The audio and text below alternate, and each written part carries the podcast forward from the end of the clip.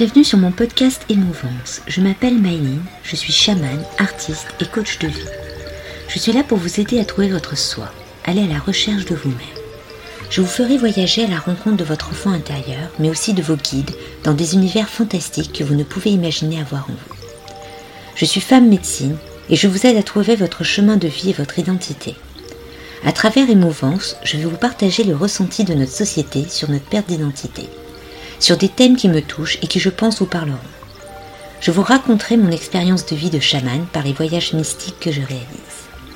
Venez me découvrir sur mon Instagram Mylene Chaman.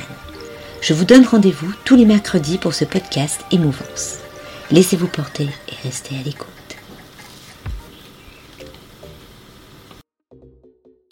Bonjour tout le monde. Alors aujourd'hui, je vais vous parler d'un sujet qui me touche de près. La culpabilité. Alors j'ai passé ma vie à culpabiliser de tout et de rien. Je ne vous parle pas de la culpabilité d'avoir commis un meurtre ou un acte infâme, mais celle que l'on ressent quand elle est inculquée par les autres ou par nous-mêmes. Je ne sais pas si on vous a souvent dit des phrases du style On a tout fait pour toi, et toi, quand on te demande quelque chose, c'est toujours non. Ou du style Non, mais j'ai compris, je ne peux pas compter sur toi. Ou encore Non, mais t'inquiète pas, de toute façon, je vais bientôt mourir. Ou Je te croyais intelligente, alors montre-le-moi. Ou allez, j'ai envie qu'on fasse ça, tu verras, tu trouveras ça super. Et si tu veux pas, bah j'irai voir ailleurs, et ça prouve que tu m'aimes pas.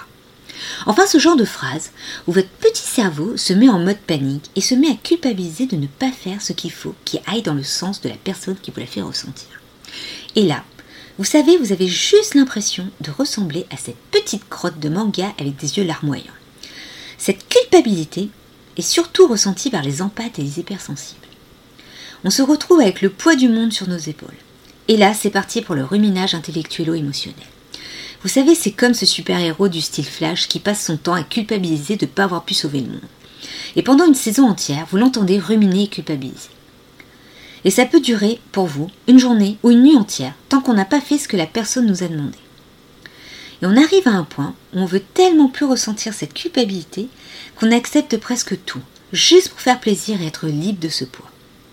Sauf qu'en fin de compte, ben, on devient un pantin de plaisir pour les autres et non pour nous. Parce que franchement, c'est bien de faire plaisir aux autres, mais quand vous vous sentez toujours pas en accord avec vous-même, quel est l'intérêt? Surtout que ces personnes, eh ben elles, elles ne culpabilisent pas du tout quand elles refusent de vous aider, ou elles vous ignorent, ou vous critiquent quand elles ont eu ce qu'elles voulaient de vous. Alors, est-ce que cela vaut vraiment le coup de se perdre uniquement pour plaisir des autres? Si vous n'êtes pas en accord avec ces personnes, dites-le. Et s'ils le prennent mal, c'est que tout simplement, vous n'avez rien à faire avec ces gens-là. La culpabilité est une maladie infligée par ceux qui pensent avoir plus de pouvoir et de caractère que vous. Mais en réalité, vous êtes plus fort qu'eux, car vous avez cette sensibilité qui vous permet de sentir leur faiblesse. Car dans chaque phrase où on vous fait culpabiliser, c'est ce que eux ressentent si vous refusez de les suivre. Et là, le pouvoir, c'est vous qui l'avez. Car vous pouvez inverser les rôles. En refusant, vous les mettez face à leurs blessures. Soit ils le réalisent et feront un travail sur eux, soit ils trouveront une autre proie pour déverser leur mal-être et leur incapacité d'assumer des actes ou des faits qu'ils peuvent faire par eux-mêmes. En fin de compte, ils ont peur de réaliser ce qu'ils vous demandent. Après, vous avez aussi cette culpabilité que vos parents vous infligent. Hmm, je crois que c'est la plus terrible. Mais là, c'est plus difficile de les rayer de votre vie. La solution, c'est de dire Ok, j'ai compris. N'essayez surtout pas de vous justifier, vous allez vous épuiser sans résultat. Vous dites juste non. Et à un moment donné, comme les étrangers, ils laisseront tomber ou s'épuiseront tout seuls. Mais cela n'est plus de votre sort, mais du leur. Car même si ce sont vos parents, ils sont aussi humains que vous, et ont aussi leurs faiblesses, leurs défauts et leurs peurs. Et vous n'avez aucunement à les prendre sur vous. Donnez-leur de l'amour et de l'aide comme vous le pouvez et que vous vous sentez en capacité de le faire. Mais ne vous perdez pas dans cette relation de culpabilité parentale. Et pour les enfants aussi, n'oubliez pas que les enfants sont les plus grands manipulateurs.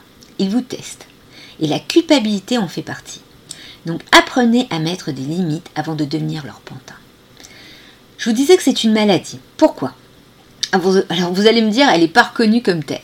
Ben, pourtant, elle est comme un virus ou un cancer, puisqu'elle est inculquée par les autres ou par vous-même, et que vous vous l'entretenez avec votre peur. Donc réfléchissez bien avant de dire oui juste pour faire plaisir ou pour soi-disant aider, alors que vous-même, vous avez peut-être aussi besoin que l'on vous aide. Alors dites-vous que tout est équilibre. Donc tout doit être donné avec réciprocité d'une façon ou d'une autre.